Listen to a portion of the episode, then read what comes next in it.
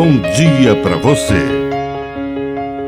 Agora, na Pai Querer FM, uma mensagem de vida. Na palavra do Padre de seu Reis. Palavras guardadas.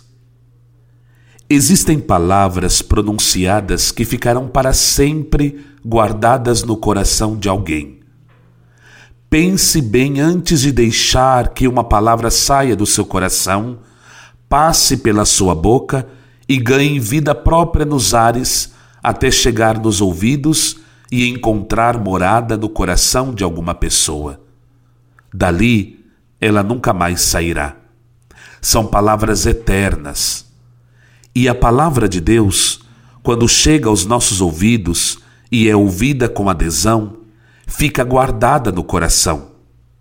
Como disse Jesus: Se alguém me ama, guardará a minha palavra, e o meu Pai o amará, e nós viremos e faremos nele a nossa morada.